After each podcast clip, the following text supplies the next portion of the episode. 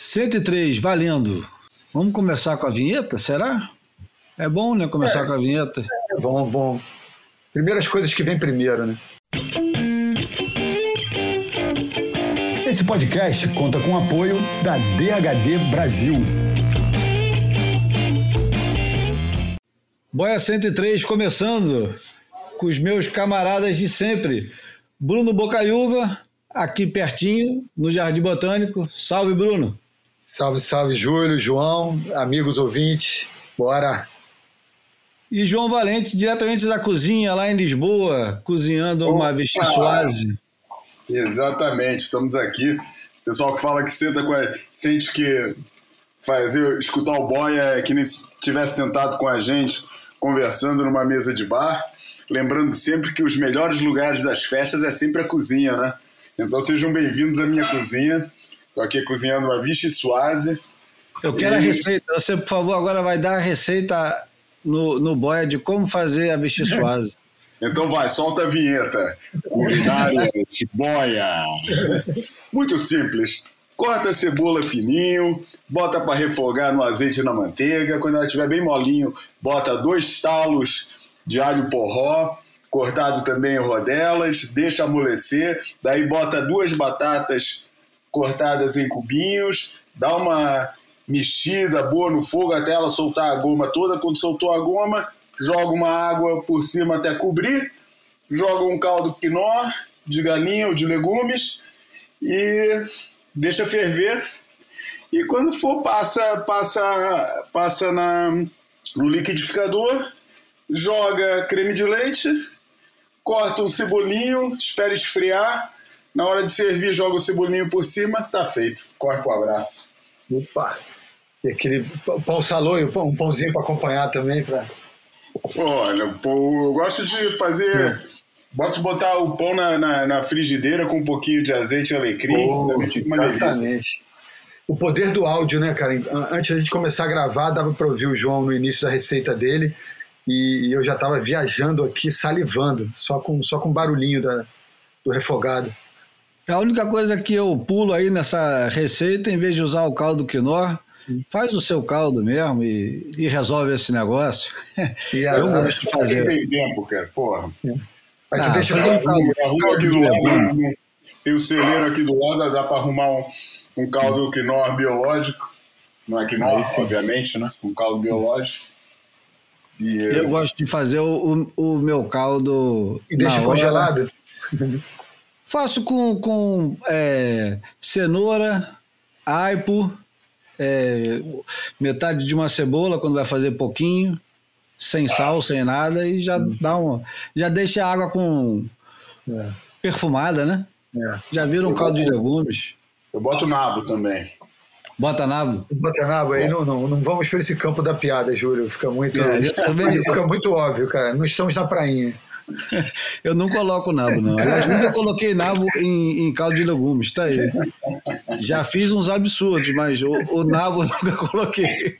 Ai, ai, ai. Essa analogia não tem o menor sentido, aliás, né? É, nenhum. O cara que criou essa analogia devia ser altamente defeituoso. diga-se passagem. O boia de hoje vai ser quase uma compilação de obituários, né? Não, tô brincando, não vai ser uma compilação de obituários, não. Mas o, o boia de hoje vai versar sobre um dos camaradas que se foi na semana passada, exatamente semana passada, no dia 21, que é o Joe Quigg, e que quanto mais a gente lê sobre o Joe Quigg, e quanto mais os pesquisadores, os historiadores fuçam a vida do Joe Quigg e a época que ele é, surgiu e fez as coisas que fez, e a gente vai falar sobre isso aqui no Boia, mais se descobre o quão importante e definitivo ele foi e é ainda para o surf. É incrível isso. E vamos falar também de Bertrand Tavernier, que foi outro que bateu as botas. Vamos falar de Andy Irons. Você vê que é cheio de espíritos, né? mas são espíritos bons. Atenção. E vamos começar com a música de sempre, que tem uma. Além de ser uma música linda, tem uma mensagem tão bonita quanto. E tem a ver com. Sempre tem a ver, né? A gente inventa. Se não, se não tiver a ver, a gente inventa que tem a ver. Mas a música chama Search for the Inner Self e é de um camarada que não é fácil. Chama John Lucien.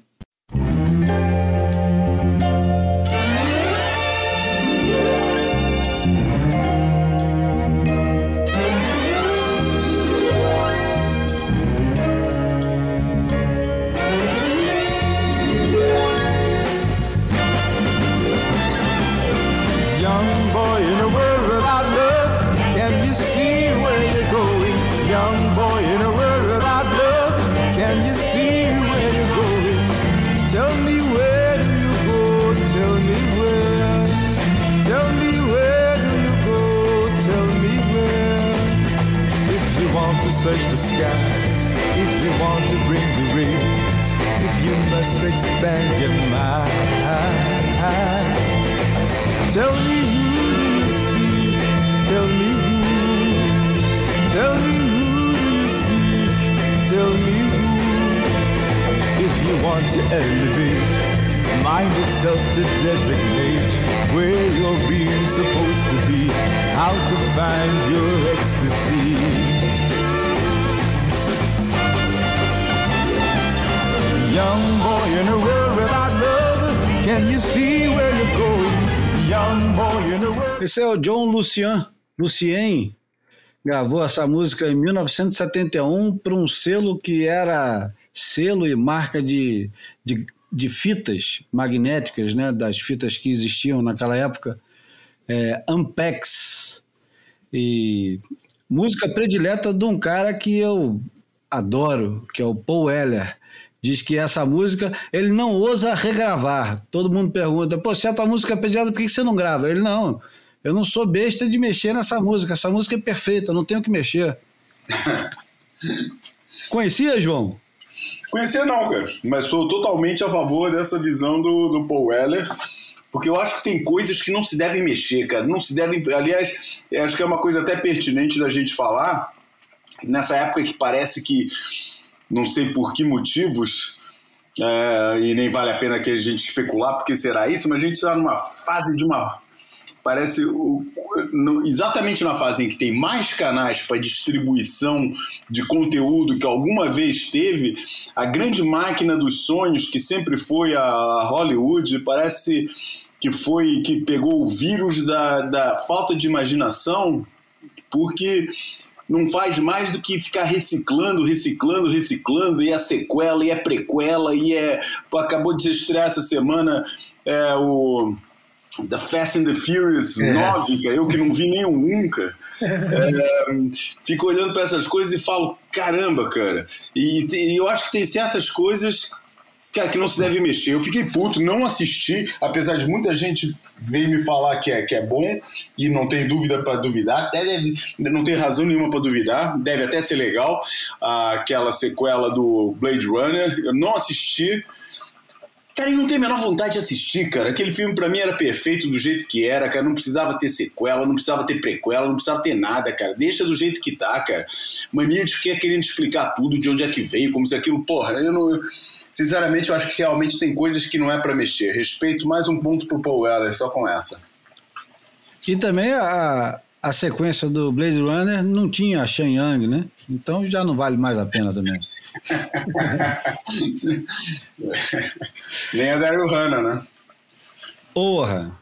Nem, nem a Daryl Hannah e a Daryl Hannah roubou, né? Dario Hanna roubou, né? Da, Dario Hanna, como é que chamava? Não era robô, né? Tinha um, um é. Priest. Priest. Não, mas como é que chama? O, o, ah, o nome técnico do negócio? Ah, é um replicante, porra. É.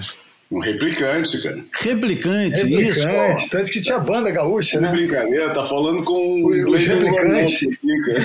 Assisti esse filme no Cara, como é que chamava aquele cinema que tinha em Copacabana, pertinho da praça?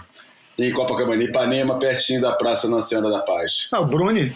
Bruni, exatamente. É, é. Assisti esse filme três vezes seguidas, cara. Nem saí da cadeira, cara. Depois virou Star Ipanema, né? É. e aí, hoje lembro... em dia é uma loja, casa e vídeo. e eu me lembro que é, teve um, um movimento cult em torno do Blade Runner que durou pelo menos uns 15 anos, né? Porque a trilha sonora, quando saiu, era uma coisa obrigatória e você escutava aquela trilha sonora que não ia para lugar nenhum, mas adorava. Vangelis, né? É, porra. Vangelis, né, meu? Vangelis. Vangelis não é o que tinha aquele conjunto com Demi Rousseau? É Aphrodite's Child. Isso.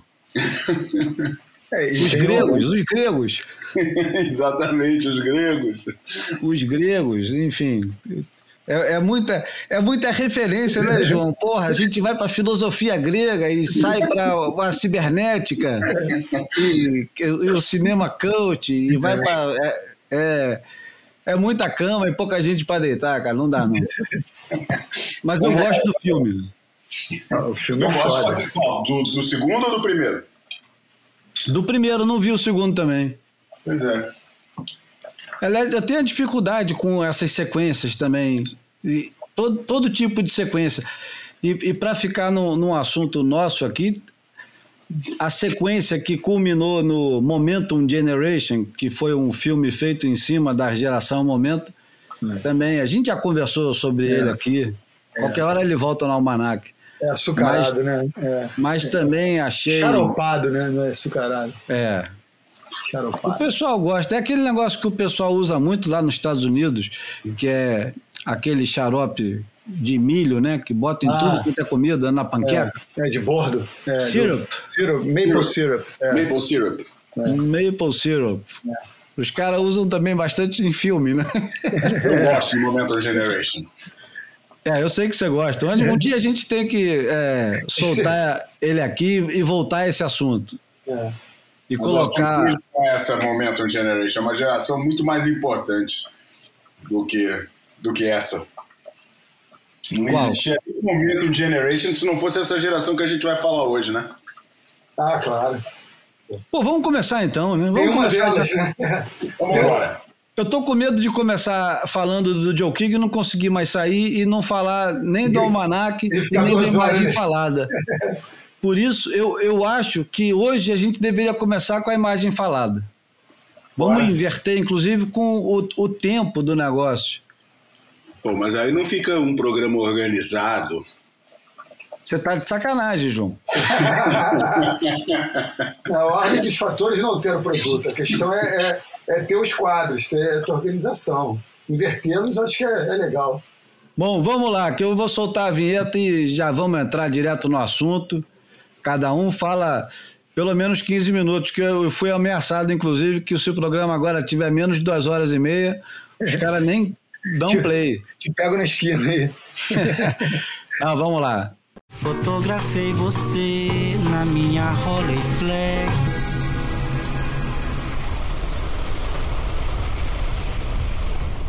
O imagem falada de hoje é uma imagem que eu acho que representa demais o, o imaginário do surf competitivo nos últimos 20 anos.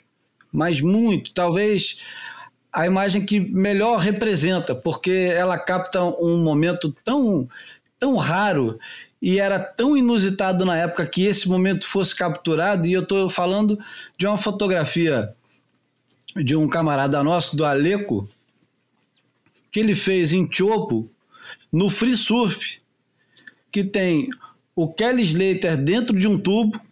Eu vou descrever o máximo que eu posso. O Kelly Slater dentro de um tubo e o Andy Arias passando a onda e celebrando a onda do, do Kelly Slater. E isso a gente está falando do- de 2010, o ano que o Andy Irons volta daquele sabático dele, que 2009 o Andy Irons se, se recolhe do circuito, vai cuidar dos demônios dele, os demônios que nós sabemos quais são, não precisa falar de novo, e volta em 2010 é, um tanto quanto é, aéreo, não vou dizer perturbado, mas muito distante daquela fúria que o Andy Irons tinha antes. Era um cara mais calmo, quase zen, um cara que não parecia estar ali disposto a tudo. Era um cara que tinha voltado para um lugar que ele gostava e ele estava à vontade, mas ele não estava com sangue nos olhos e aquela história toda que tinha sido fervido antes, né, nos anos anteriores. E o Bruno pode até falar melhor do que eu, mas desde que o Kelly Slater ensaia a volta dele até a hora que o que o Andy Irons finalmente é, destroça todos os sonhos do Kelly Slater em três é, anos impressionantes que ele é, não apenas destroça é, literalmente quando ele declara que vai é, rasgar a fotinho bonitinha do Slater, pica, fazer picadinho do Slater, como ele literalmente é, ganha e subjuga o Slater é, seguidas vezes. E mesmo quando não consegue ganhar, parece que ganhou, como em Jeffreys Bay, quando fica aquela, aquela impressão, porra, ele devia ter ganho. O Slater ganha, mas o, o Andy merecia ter ganho. Enfim, ele volta em 2010 depois de, de muita sombra em torno do que estava acontecendo na vida dele. Aparentemente um cara mais feliz, mas sem ser capaz de reproduzir as performances geniais que ele tinha é, oferecido antes.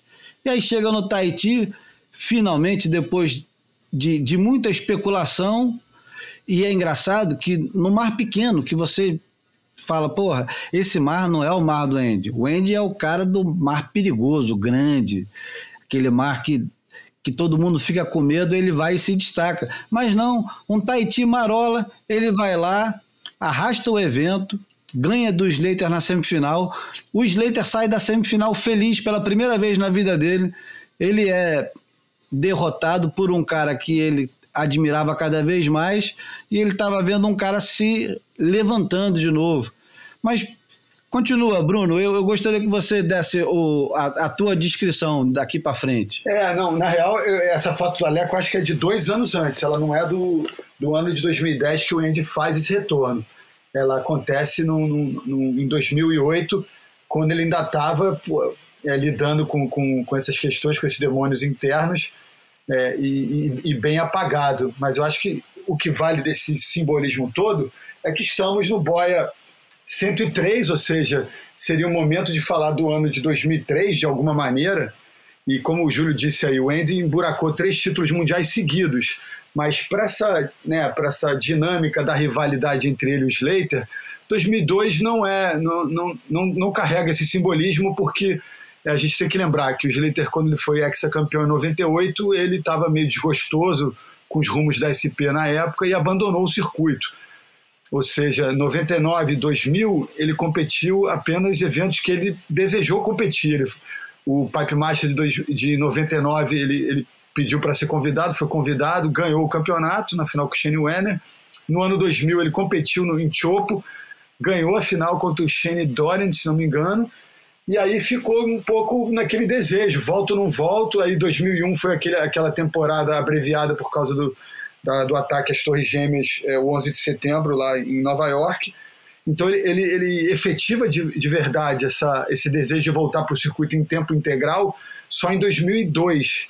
Só que ele estava com uma lesão, então ele não ele quis voltar, mas não voltou inteiro. Então acabou que ele foi nono colocado no ranking de 2002. O Andy foi pela primeira vez campeão e o vice-campeão, pouca gente se lembra disso, se dá conta disso, foi o Joe Parkinson, que só veio a, a carimbar o seu, seu, sua faixa, ganhar seu caneco 10 anos depois, em 2012, né? Então, assim, 2002 passou batido para essa rivalidade do Slater e ela volta a pegar fogo, né? ela começa a pegar fogo de verdade em 2003. E aí 2003 é, é aquela, aquela cena de que chega em pipeline no final do ano o, o Andy, para ser campeão, precisava é, terminar o Pipe Masters em primeiro e para o Slater ser campeão, ele qualquer situação é, acima de quarto lugar já servia para ele. É, o Andy só conseguiria ser campeão se o Slater ficasse em quarto e ele vencesse o campeonato. Numa final de quatro competidores, foi exatamente o que aconteceu. Né? O Andy ganhou, o Joe Parkinson foi o vice-campeão, o o já esquecido Philip McDonald, irmão gêmeo do Anthony McDonald, o australiano, foi terceiro colocado, e Slater foi quarto. E o Andy, é, de fato, assim, é, carimbou o segundo título mundial dele, pisando em cima da cabeça do Slater, né? Então acho que essa foto, é, mesmo sendo tirada anos depois, ela, ela simboliza essa relação que já estava bem amenizada em 2008, né? Já tinha rolado o filme, né? O Flying the Champagne. E, e, e Ah, a gente outro dia olhando para ela, eu acho que já, se não estava já sendo pelo menos desenvolvido o projeto, eles já tinham feito as pazes e, e já tinha rolado o acordo de deles cooperarem para produzir. Eu, eu, assim, Ah. intuitivamente, eu seria levado a dizer que não. É, eu acho que foi em Só porque 2009. A fotografia não teria um impacto. Eu acho que a fotografia não teria o impacto que teve É. se já tivesse rolado o Flying the É. Champagne. É, eu acho que o Flying Champagne 2009, 2010. Mas ali É. eles já estavam, pelo menos, se falando. Não, aí é, isso realmente. É, o primeiro É. daqueles finais que, pô, os caras já estavam, já, já tinham É. se acertado. É, é. E engraçado, quando eu penso nessa rivalidade, eu lembro de uma bateria que pouquíssima gente vai lembrar, que aconteceu no ano 2000, naquele Pipe Masters que o, que o Rob Machado ganhou com o Michael Lowe na final, que estava épico, que o Renan tirou terceiro e tal, tirou nota 10. Nas oitavas de final, passou meio despercebido, o, rolou uma, um homem a homem, Kelly Andy. E o Kelly, enfim, tava, tinha saído já do tour, mas já era ex-campeão, era um ícone estabelecido. E o Andy só tinha vencido aquele evento Mequetrefe lá de Huntington em 98, ainda era um cara buscando seu espaço dentro do circuito, embora todo mundo soubesse da letalidade dele em ondas de consequência. E nesse Pipe Master, nas oitavas de final, estava um mar bem pesado, mas, porra, perfeito. Eu diria uns oito pés, assim, quase para 10. E, e o Andy ganhou do Kelly, porra, tirando umas tubancas pro backdoor de uma maneira assim, é, como era oitava de final, ninguém prestou tanta atenção assim.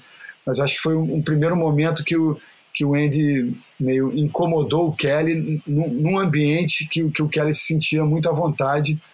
Então tem, tem todo esse simbolismo. Mas a gente tem um, uma explicação do, do Aleco sobre, sobre a foto, é, que eu acho interessante. Não sei se está na, na, na agulha. Ou, é, Falta a fita. Então eu vou botar e depois o João entra para falar. Pronto. Então vamos embora. O autor da, da pérola. Salve galera, meu nome é Aleco Esterdiou, sou fotógrafo profissional e é um prazer para mim estar participando aqui com vocês. E eu vou contar um pouquinho da história dessa fotografia aí, épica, né? O que, que eu vou dizer? Minha fotografia preferida, número um. E eu acho que é a fotografia que mais representa o surf, né? A história do surf, a rivalidade da- de dois surfistas, né? é, Kelly Slater e Andy Irons numa foto única. Essa foto é, foi feita em Terra Rupo em 2008, é, numa sessão de free surf com altas ondas. Tava lá o Andy Irons, Kelly Slater e todos os surfistas do tour da época, aproveitando um dia de swell depois do campeonato. E nossa, foi fantástico, né? É, eu me sinto um privilegiado porque foi apenas um clique é, de uma foto que deu tudo certo, né? O foco, o enquadramento, né? A perspectiva da foto, enfim, foi incrível.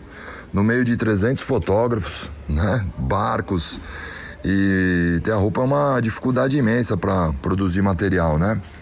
Principalmente porque fica muito barco na frente, jet ski, galera com prancha.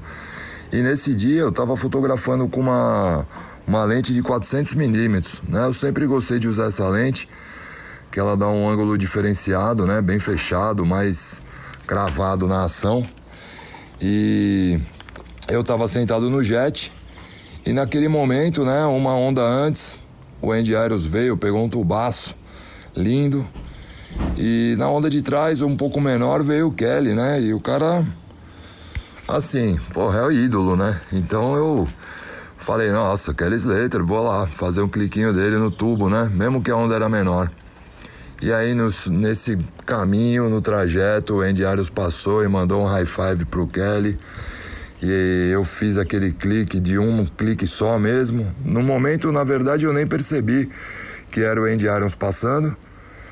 E na real, quando eu cheguei em casa, tava com meu amigo Renan Rocha e vendo as fotos da sessão de surf do, do dia do, dos brasileiros, né? Eu tava clicando todo mundo.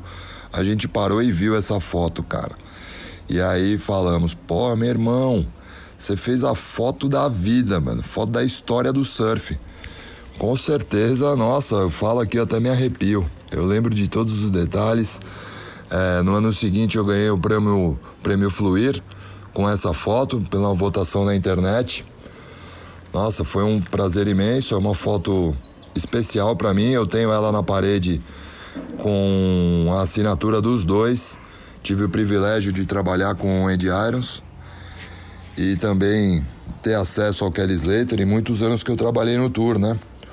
Foram quase 10 anos cobrindo o circuito mundial e realmente essa foi a foto mais marcante, é a minha eterna fotografia número um. Eu acho que nunca mais vai ter um momento tão especial como esse no esporte. É isso, galera. Um abraço e tamo junto. Porra, Mr. Aleco. Porra, Muito, bom, né? Pô, Muito que bom. legal ouvir esse depoimento assim, caramba, É. cara. Mais gente- um grego, a gente tá falando dos gregos aí, mais um grego. Tá vendo? Hoje É é, o dia dos gregos, cara. Vamos ter que arrumar agora uma música de acordo para fechar a coisa e acho que lá se mudar aquele almanaque do Bertrand Tavernier para Zorba o Grego. Botar o Demi Rousseau, né? É isso, por exemplo. Que, aliás, fez trilha sonora de um filme clássico, né? O Tahitian Dreams. É, Primeira vez que a gente viu o Tiopo na vida foi nesse filme, cara. é com, com est- estrelando o cara que mais competiu em, em mundiais amadores da história, né? VT Davi? Não. Senhor errou. O, como é que era o nome dele? Arsênio errou? Esse, exatamente. É. Esse cara, ele, ele competiu, sei lá, 56 anos no Mundial Amador. É verdade. Desde, desde o Fabinho 88 até, até o, o anterior a esse agora. do- O único cara que eu acho que talvez tenha competido mais do que o Arsene é o Dave Macauliffe. Lembra desse cara? Não é o Macaulay, é o Macauliffe. Era, era um sul-africano não? Não, australiano. E se Ah, bobear tá. também era do Western Austrália, Macauliffe. Ele também, onde tivesse um campeonato amador, ele estava. Pô, mandar um abraço aí para Leco, para convivi muito com ele nessa, nesse tempo que ele cobriu o tour. Meu bebê. Meu bebê, corintiano, fervoroso, queridaço, cara, um gigante gentil, né? Daqueles cara grandão, mas cheio, cheio, cheio de carinho para dar para os amigos. É, também com uma vivência incrível no, no ambiente do surf. E abraço grande para ele que participou aí, trazendo esses detalhes, né? A gente se transporta para o lugar, né, cara? Assim, Eu tava viajando, cara. Eu tava É. escutando a voz dele, tava viajando. Tava lá no Taiti com ele, tirando a foto É. do lado dele e fala: tira a foto! Muito bom. E, pô, tá claro que foi em 2008, é. não foi nada de 2010.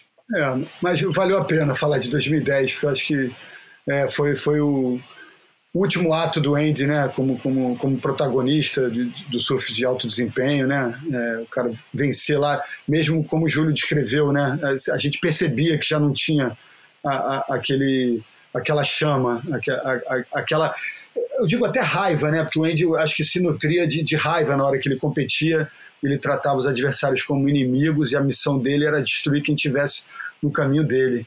E a gente percebia ele meio aéreo, né? Já em 2010, já meio sem, sem se encaixar, sem, sem parecer, não querendo mais pertencer àquele ambiente, né? Então, Mas será, cara? Será que o retrato que, que o Jack McCoy fez do Andy foi justo, cara? Eu sempre me ponho essa questão, cara. Porque eu acho o Andy um cara, acima de tudo, era um cara espontâneo, que não tinha filtro, né? Não é que nem o Kelly, né, cara? Que tem camadas e camadas de filtro até chegar no, no, no verdadeiro. Porra, quem é que conhecerá esse verdadeiro? Não é que nem o, o Phil Jarrett escreve no, no prefácio do For the Love, né? Que é o segundo livro semi-autobiográfico do, do Kelly, depois do Pipe Dreams. É, ele fez aquele For the Love, que é mais uma fotobiografia é, com a ajuda do Phil Jarrett, e o Phil Jarrett fala pô, é, que ele nunca se, nunca se sentiu parte do Kelly World, né, que é a expressão que ele usa no prefácio. Ele nunca fez parte do Kelly World. Ele era um empregado fazendo um trabalho para o qual ele tinha sido contratado, mas que ele sentiu que nunca entrou na intimidade do cara, o que para ele foi uma coisa muito estranha. Ele que sempre escreveu ao longo da sua carreira de jornalista vários perfis de surfistas e aqueles perfis né, que não chegava naquele ridículo do, do Matt George escrevendo sobre o próprio Kelly Slater, né, falando que dormiu na cama do lado do Kelly Slater, encostado nele, que foi um, um momento que nego fala que foi o, o, o apogeu da intimidade repórter surfista. Eu achei aquilo uma, porra, uma presepada é, é, incrível. Típica, né? Porra, inacreditável. Só podia ser, né? É. Mas, mas, mas... Famosa, a, a, mais famosa primeira, primeira frase de um artigo de surf de todos os tempos. Kelly sleeps like an angel. Like an angel. É. Enfim, Mas eu acho, eu acho que sobre os dependentes químicos, cara. O Phil Jarrett. E que ele falava que, que, ninguém conseguia entrar no mundo do Kelly Slater, né? O é. Andy não, o Andy era o, porra, era aquilo que você via, cara, um cara espontâneo, que não tinha, porra, não, não sabe, não... Eu acho que o, que o, que o... Sinceramente, eu hoje em dia acho que o Jack McCoy foi bem sacana construindo aquele, aquele, aquela imagem do Andy Irons no, no... Eu lembro de uma amiga minha que não pega onda, casada com um surfista, mas que não pega onda e foi na antestreia do filme, que aliás estava o Jack McCoy e o Dave Hasselhoff apresentando o filme na Ericeira. Uhum. E, e ela falando, pô, mas aquele Ed Irons é uma, é uma babaca. Uhum. Falei, cara, eu acho que não é não, cara. Eu acho que isso é um pouco é, o retrato que fizeram dele, mas acho que ele não é assim, não. Acho que ele é gente boa, cara. Acho que todo mundo que eu falo que conhece ele bem fala que ele é gente boa, por isso eu vou mais por aí. É, não, ele é uma babaca. Você não vê ele falando que Kelly Slater, Kelly Slater não, Kelly Slater é bonzinho. Enfim, não. eu acho que o retrato foi meio cruel. Eu lembro que eu perguntei nessa época pro, pro Jack McCoy, entrevistei ele e falei, porra, cara, você deu sorte de construir essa narrativa toda e no final de contas o que eles. O Andy Irons, né? Porque ele foi contratado pela Billabong, o filme é da Billabong. Uhum. E no final do ano o Andy Irons foi campeão. E se o Andy Irons não fosse campeão? Aí A resposta do Jack McCoy foi: se o Diários não fosse o campeão, eu teria feito um filme maravilhoso, do mesmo jeito que eu fiz com ele sendo campeão. É. Eu nem consegui mais retorno né? Eu falei: tá bom. É. Essa é a resposta final do papo, né? Daí salvei, daí salvei com uma pergunta que o Júlio me mandou. Pô, pergunta dele da, da mulher que faz a edição para ele, o que, que mudou na relação do filme. Cara, quando eu falei, né, quando eu fiz essa pergunta, o cara se derreteu todo. É. Pô, você sabe quem é minha editora? Caramba, essa é a melhor pergunta que já me fizeram. Cali, Cali Cerame. Isso. Cali Cerame, porra, foi espetacular saber é, a admiração que ele tinha por ela e o fato dela não surfar, né? Como é que ela fazia as melhores edições que eu já é. vi sem pegar onda. E as, as edições dela, pô, até hoje, aquilo ali para mim é um como é um masterclass, né, como está na moda hoje chamar, de como editar surf. Porque de uma elegância e de uma precisão impressionante. Mas só, só, só é, voltando a dar uma palhinha sobre essa questão do Ender, eu acho que é, o dependente químico é, heavy user, né, como, como o Andy era, o, o alcoólatra também, eu acho que no processo de busca da sobriedade, ele acaba se deparando com esse vazio, né? Então, a, até ele entender que, que dá para ele viver é, sem aquelas bengalas, eu acho que o, as, as, pessoas sofrem muito, né? E eu acho que o Andy meio que, mesmo que não tenha sido em praça pública, é, em algum momento de, dessa trajetória final dele, dava para perceber ele lutando um pouco para encontrar essa sobriedade e aí talvez o, a, a perda de brilho fosse, fosse evidente nesse contexto, entendeu? Agora, é bom dizer também que no, no, no filme do Jack McCoy, o antagonista, o antagonista do, do Andy Irons não é o Kelly, né? É o Rastovich. É. Não que eles sejam antagonistas é, em si, mas eu acho que o, o, o que o, o Jack queria fazer ali naquele. Ó, o Jack. O Jack, né? Meu camarada Jack. Enfim, o, o Jack McCoy queria fazer. Várias cervejas com ele, afinal de contas. né? Pô, passamos uma tarde inteira enchendo os cornos lá naquele hotel em Lisboa. O que ele queria, o que ele queria fazer com os dois era mostrar o, o quanto que uma marca que nem a Billabong podia ter dois personagens completamente diferentes e como o surf tinha dois lados completamente diferentes. Obviamente, ele Aí ele escolheu foi. o lado do Rastovich, né? Ele escolhe o lado do Rastovich porque é o lado que ele se identifica mais. Ele é muito mais um cara espiritual e tal, não sei o quê. E o Andy Irons é um cara mais, mais bruto e mais real também, né? Porque o mundo do Andy Irons não era feito de, de fantasias e de, de espiritualidade. Não, não tinha. O mundo Pragmatismo, do Andy né? Irons era, era o. Objetivo, resultado. É. E, e também um, um pouco daquele Olimpo cruel pra cacete da mitologia grega, já que a gente tá falando da Grécia, né? Ah, é. Então era, era aquela coisa violenta e brutal da mitologia grega, onde os, os heróis e os deuses se matam o tempo todo. Nossa. E, e no, naquele Olimpo ali da ASP na época, os caras se matavam sempre, é, literalmente e, e virtualmente, né? Não, agora você falou uma coisa que a gente trouxe o Aleco, trouxe o tema da, da, da Grécia sem, sem querer. E aí, outro dia, eu, eu me deparei, não sei se foi o Siddhartha Ribeiro, algum filósofo contemporâneo, desse, o, o neurocientista, falando de filosofia, falando que a gente podia dividir os heróis entre os dionisíacos e os apolíneos, né? E a gente cai justamente nisso. O Andy é um tremendo dionisíaco brabo, né? Assim, que estava buscando ali é, o, o prazer no, no- em algo que era muito é, muito rasteiro, muito muito real, que é, enfim, buscar um objetivo esportivo de resultado, mas do- com uma maneira muito própria, né, dele, que não, não se espelhava em, em- em ninguém do seu entorno. Acho que tinha essa coisa meio é, que dá para estabelecer essa relação com, com esses Olha, já que a gente fugiu heróis completamente- mitológicos. Ah, Já que a gente fugiu completamente do papo, você citou, citou o Siddhartha, É. que aliás já lembra logo o livro que o João leu na infância dele, o, o Siddhartha do Hermann Hesse,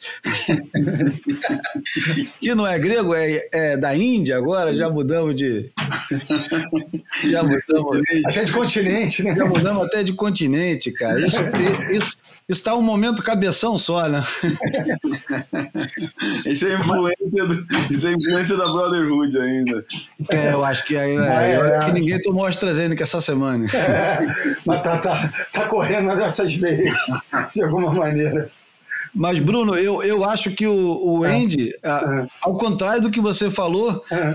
ele estava seguindo, sim, a, a, a linha mais antiga de todas do, do, do surf profissional, que era o negócio de é, sem limites para diversão, dia e noite, e, e na hora do, das baterias é o pega para capar. A mesma coisa que os caras fizeram é, sem saber em 76, sabendo um pouquinho em 77, s- completamente envolvido em 78, até o Andy Irons, que era tiro, porrada e bomba. É, tiro porrada Tiro, e bomba. porrada e bomba. É isso aí. Ele era o tradi- foi o herdeiro daquela tradição muito australiana, aliás, de porra, ir pra dentro d'água e quebrar, É. independente do nível de abuso que você teve na, na noite anterior, né, cara? Aliás, vale recordar os campeonatos dos anos 90 na Europa, porra, teve que, nego saindo da noite em Zaraus para fazer final, né? Para fazer semifinal do campeonato, né? O, o, o Potts que o diga, né, cara? O Potts que ganhou aquele campeonato, um campeonato em Zaraus lá, saindo direto da noite pra bateria, cara. E teve várias histórias assim, cara. Pô, e que E antes, né, nos anos 70, pô, o Jeff Heckman ganhando Bells, completamente alucinado de LSD, o Michael Peterson diversas vezes ganhando títulos é, saindo direto do, do carro, de óculos escuros para ir fazendo água. É, Esse tipo de maluquice. É, Vero, é. Enfim. Feliz. É, é parte, é parte da nossa herança, né? Da nossa, que eu digo, a herança do surf profissional e, e do surf como, como um todo. Não dá para fugir muito disso. Hoje em dia é bem mais clean e existe, de certa forma, uma. uma tem, eu não vou chamar de vergonha, não é, mas existe uma cerimônia ao falar dessa, desses assuntos. Quando... A cerimônia é paradoxal, né? Porque nunca esses assuntos são, tiveram, foram tão publicados, tão divulgados, tão é, é, é editados, né? Né? livros sobre o tema, temos livros sobre o tema, temos filmes sobre o tema, temos é, várias matérias é, que, que se debruçam sobre o assunto, é, mas o único contraste que a gente tem aí é uma entidade oficial que prefere é, ignorar, também não, não é assunto dela, né? Vamos falar a verdade, né? não, é, não é o assunto dela, é, mas que se assume como divulgadora de conteúdos, porque hoje em dia todo mundo é divulgador de conteúdos, e nesse sentido faz uma, tenta fazer uma limpeza, mas quer dizer, apesar de, de da, da, da, apesar de tracks dos anos 70, apesar da surfer dos, do começo dos anos 70, anos 80 não vale, né? Que é Reagan e Margaret Thatcher e neo, neoconservadorismo é, em alta. Mas, mas apesar dessa, dessa, dessas publicações, quer dizer, nunca teve um, uma. Nunca teve naquela época, como tem hoje em dia, espaço para um livro chamado Cocaína e Surf, né? a história da, da mais longa relação de amor é, do, do, do esporte. É, enfim, as é, coisas. acho que na, na, na seleção natural do, do, do, surf de competição, eu acho que né, é, é, é essas gerações foram sobrepostas e a turma que está no poder hoje. É um negócio natural, cara. Tem outros hábitos, né? Fora. Os caras perceberam, cara, que, pô, de repente, o, o talento acabou o que, o que acabou no surf, e eu não tenho nostalgia nenhuma disso, nenhuma mesmo. Já tive, deixei de ter, mas acabou o espaço do gênio espontâneo. Não é. tem mais lugar é. para um, um walk, não tem é. mais lugar para um Andy Irons, não tem mais lugar para um cara desse, porque esse cara vai encontrar um talento do mesmo nível que é. ele, ou, ou, um pouquinho. Vai ter abaixo, dormido cedo e vai ter feito alongamento se alimentado direito. Exatamente. Aí não tem chance, cara. Não é tem por chance. aí mesmo. Não tem chance. Acabou. É, Foi uma seleção natural e tá certo. O caminho do esporte é esse mesmo, cara. e eu acho que o que, o que, o que aconteceu foi. Ficou dividido, cara. Uhum. O, o, o, surf é, de estilo de vida está totalmente separado do surf é, esporte. Durante muitos anos era tudo a mesma coisa. O é. esporte era o apogeu do surf estilo de vida. E hoje em dia não. Hoje em dia eu acho que cada vez mais vai ter um monte de surfista pô, que vai pegar as suas ondas sem ligar a mínima pro, pro, pro, pros circuitos mundiais. Os caras querem pegar onda e, e, e curtir o surf na, na, na deles. É, e, Não, e, da mesma maneira que eu acho que vai existir um monte de gente que vai só olhar para o circuito mundial como o único ponto de, objetivado e, e, não vai nem saber dessas nuances, dessas camadas, dessas é, narrativas verdade, que você está falando, né? Então, sem dúvida. É, sem o dúvida. senso comum trabalha muito com a superficialidade, né? Então, assim, eu, eu concordo plenamente. Você falou tem uma série de produtos e subprodutos que, que caminham nessa, nesse contexto de contar essas histórias, né? É, que são pô, repletas de saborosíssimas, né? Para quem quer é, sair do senso comum. exclusivas do surf, né, Bruno? Exatamente, é da, da, da, da natureza humana, né? O Garrincha, é. Ó, é. George Best, é. ó, o, o, o, o Cantona, é. o, aquele maluco do inglês, o Paul Gascoigne, cara. Exatamente. Pô, todos os esportes têm esse tipo de. Tem, olha no tênis, o Willi é. Nastasica, é. o próprio é, o André Agassi, cara. É. Pô, todos os esportes têm esses malucos também, cara. Não é exclusividade do surf, não, cara. Exato. A única coisa que o surf tem de diferente é porque as rotas do surf de, de é que as rotas do surf nos anos 70 se confundiram com a, com a hippie trail. É. Os, os, os, hippies é, partiam para o Oriente procurando é, iluminação, nas drogas, iam parar lá em Katmandu, na Índia, na Tailândia, viajando e tal, nas suas paradas. E os surfistas muitas vezes fizeram a mesma rota, só que além desse, é. além desse plano, tinha o outro plano que era pegar onda. É. E como era tudo no caminho do Oriente, as coisas se. se, se e, e, e, e surf tem o lado de, como não era um esporte 100% esportivo, né? Era uma coisa. Tinha o outro lado também, um pouco da, da, da, da da alienação, da, da, de correr por, pelas margens da sociedade e que acentuou um pouco esse lado. Mas no surf também tinha um monte de gente, mesmo nos anos 70, mesmo no, no apogeu da, da maluquice toda, tinha um monte de gente que era séria pra caramba, cara. Pô, tinha Fred Hemmings, tinha Randy é. Herrick, é, é, Mark pô, Richards, né? É, é, Mark Richards, cara, Sean Thompson. O Brasil tinha, tinha Cauli Rodrigues, cara. Pô, tinha um monte de gente que nunca foi, pô, que nunca teve nada a ver com esse, com esse lado mais, mais, mais malucão e que, porra, e que era contemporâneo, não, sabe? Eu acho que não vale a pena ficar querendo botar o surf num, num patamar diferenciado do resto da sociedade. Vivia com, com, os mesmos, com as mesmas variações. Sim, senhor. Bom, também quero dizer aqui que no dia 22 de junho de 2021, também na semana passada, fez 15 anos da vitória do Andy Irons no Ripco Surf Barra de la Cruz, no México uma final contra o Taylor Knox, que ele simplesmente ignorou o Taylor Knox e passou o carro, o ônibus, o trator, tudo por cima do pobre coitado do Taylor Knox, é. que foi completamente atropelado.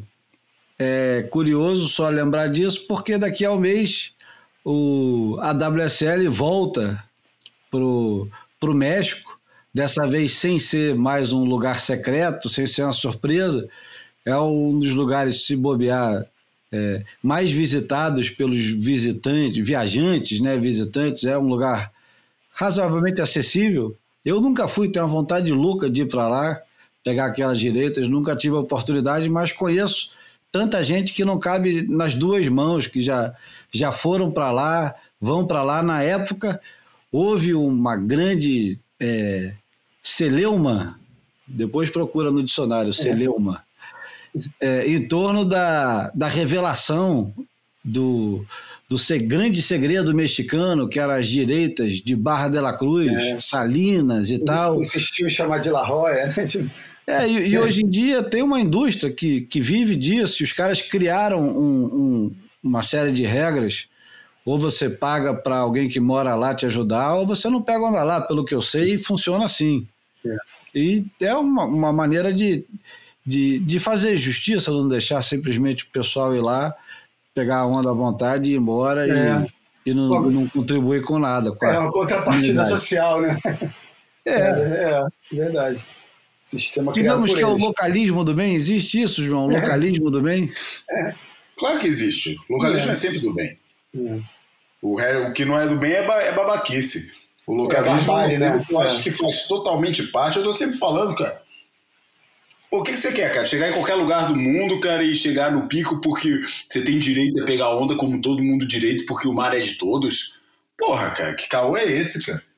Porra, ninguém tá lá ali surfando há anos, cara, naquele lugar, você não faz a menor ideia que, que as pessoas já, já, já passaram por ali, tem toda uma história ali, e você chega assim, do lado, você não faz isso em lugar nenhum, cara, vai querer fazer isso no mar por quê, cara? Entendeu? Eu não acho que, porra, o espaço no mar tem que ser conquistado eu não estou falando, não estou defendendo babaquice, entendeu? Babaca, babaca é babaca em qualquer lugar do mundo, em situação babaca. Mas, porra, chegar num lugar, sabe, observar como é que o lugar funciona. Se estiver sozinho, se cair no mar sozinho, pô, beleza, faz o que você quiser, cara. Mas se tiver um crowd lá, pô, observar como é que é, é questão, é, é, o mínimo de boa educação, entendeu? Depois tem uns lugares que você tem que ir conquistando aos poucos, tem uns lugares que é mais rápido, pô, tem tudo a ver com qualquer contexto social, é assim, é, cara. É uma não etiqueta é social, não é só no surf, dentro e fora d'água, né? É. Bom, engraçado foi quando vocês começaram a dar os exemplos dos outros esportes, falaram do tênis. Uhum. Eu fui todo feliz para citar o John McEnroe, mas eu queria falar o André Agas. Não, mas o McEnroe também era bem rebelde. E, enfim. E o Agas eu estou evoluindo aí na bibliografia, em, em João. Estou evoluindo. Tá. Tá, tá maneiro, é, é, continua saborosa, cara. É, é muito louco o, o que as pessoas. A, a, a, narrativa por trás dessas grandes trajetórias esportivas é sempre, é sempre rica, né, cara? O cara é, odiar é. um esporte que o projetou para o mundo é, é fantástico. É, né, né? é, é. O cara fez fama, fortuna e, enfim, é, trabalhou a vida inteira em função disso, mas é, diz para todo A mundo minha, que a minha preferida odiava. ainda, É. a minha preferida até hoje ainda é a Estrela Solitária. Essa é é? a biografia do Garrincha, pelo Rui Ah, Castro. tá, tá. Esse Esportiva, né? É esportiva, Cara. né? É. Esportivo o quê? Como esportivo? Não, não, biografia esportiva, porque tem ele. O, Ah, é. Não, biografia esportiva. Pô, tem, tem o monográfico do Nelson Rodrigues dele que é fantástico, né? É o Esse meu é- predileto. Esse é muito bom. É. O pornográfico, né? Sendo muito tratado. monográfico é muito bom. É foda, é foda. Porra, e, e Tá o título tratado. já. Se você quiser de volta, Ah, eu- se você não fala, eu não lembro também.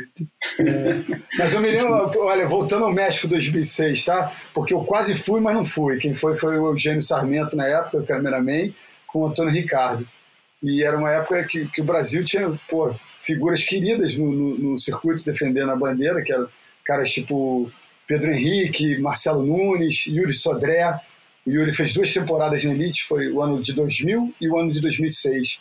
Então o Yuri, por exemplo, tem uma história dela para contar que ele tirou uma nota 10 num, num dia clássico desse em Barra de la Cruz, e mesmo não tendo evoluído muito no campeonato, e assim, tem uma onda do Taj que ele tira três tubões incríveis que porra, eu acho que jamais vai sair da minha memória.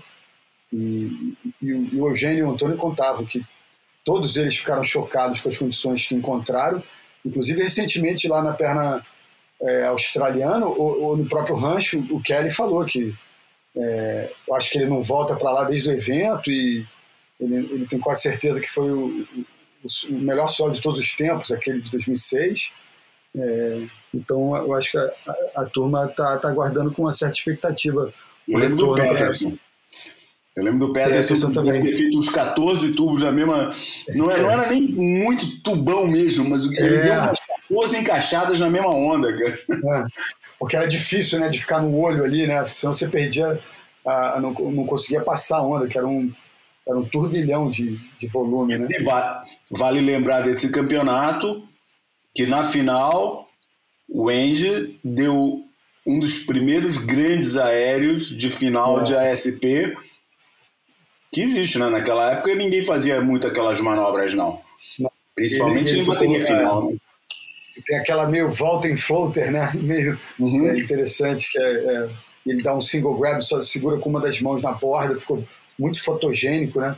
Foi o que você falou, acho que foi o, o ponto alto ali, né? Porque tava todo mundo lutando com as armas meio parecidas, e aí Falando repente- nisso, Bruno, é muito legal, é muito legal fazer narração de campeonato com o teu irmão Marcos. Pô, fala, não tem esse negócio de aéreo, né? Todo aéreo tem um Ah, nome, né? Ah, é, é tudo skate, né? É, todo aéreo tem um nome. O cara, não, o cara nunca fala deu um aéreo. Não, deu um Não. Indy, deu um Indy. É, É. não- Bobear tem nome e sobrenome, e e, e mais um apelido, né? É, dependendo com a entrada que se faz, né? Tem aquela. Porra, depende É, de tudo, né? cara? Depende É. do olho do cara, onde o olho tá olhando já é diferente o nome. Skatistas são mais sofisticados nessa, nessa questão aí. Sofista meio simplista, né? Bom, vamos pro, o- pro almanac. Bora. O almanac vai ser curto porque o assunto principal, que parecia que era o Andy Arrows e não é, atenção, hein? Você que chegou Mas aqui. as mas tem rivalidade no meio. Hã? Mas tem rivalidade no meio também. Tem Tem. rivalidade no meio. Pra você que ligou a rádio agora, né? Para você que começou a escutar na semana passada e voltou hoje ao boy e não lembrava onde é que estava, agora vai o, o almanac. Almanac flutuante. Ô, João, explica pra gente aí de onde é que vem a- essa voz aí, porque o pessoal pergunta de onde é que vem essa, essa voz. Não a voz do almanac flutuante, mas a, a voz que antecede. Não é a garganta profunda que você quer saber quem é, não, né? Você quer saber, nesse caso, a outra. Isso, exato. Não, isso vem de uma música do Frank Zappa que chama Cosmic Debris. E é um encontro, narra um, um encontro de um cara, dele no caso, né? Como não é identificado, vamos assumir que é o próprio Frank Zappa, com um daqueles místicos dos anos 60, 70, que estava né, querendo falar para ele que através dele ele encontrar o Nirvana e essas coisas todas. Aí tem uma hora que ele, o Zappa já tá sacaneando ele direto e o cara falando assim: pô, mas eu tenho a bola de cristal aqui. E o cara sacaneia muito, é muito engraçado, cara. Puta que saudade do cacete, porra, saudade que. Cara, cara, Frank Zappa ia ter tanto, mas tanto material hoje em dia pra sacanear, cara. Puta, que, que falta que esse cara faz, cara. Bom, o almanac de hoje vai para um filme. Aliás, vai para um filme e para um diretor, né? Mas na verdade é para o filme. Porque outro dia, é, pesquisando sobre jazz, e não era para o Boia, era para minha sobrinha, que começou a gostar muito de escutar jazz, e eu queria recomendar algumas coisas que aumentasse esse, essa curiosidade pelo jazz. Quem? A sobrinha mais velha, a Isadora. Ah, não é a gêmea, nenhuma das gêmeas, João. Não, não. Mas eu fui pesquisar o meu filme predileto, que trata do, do assunto de jazz, que é o Round Midnight, do Bertrand Tavernier. E, para minha surpresa, ou para minha é, desatenção, eu não sabia que o Bertrand Tavernier tinha morrido esse ano, no dia 25 de março. E fiquei, fiquei surpreso e, e também é, triste com, com, a, com a. Ó, vou usar uma palavra que eu prometo que nunca mais vou usar a passagem dele. A passagem é uma coisa assim que é, é tão gratuita, né? Passagem.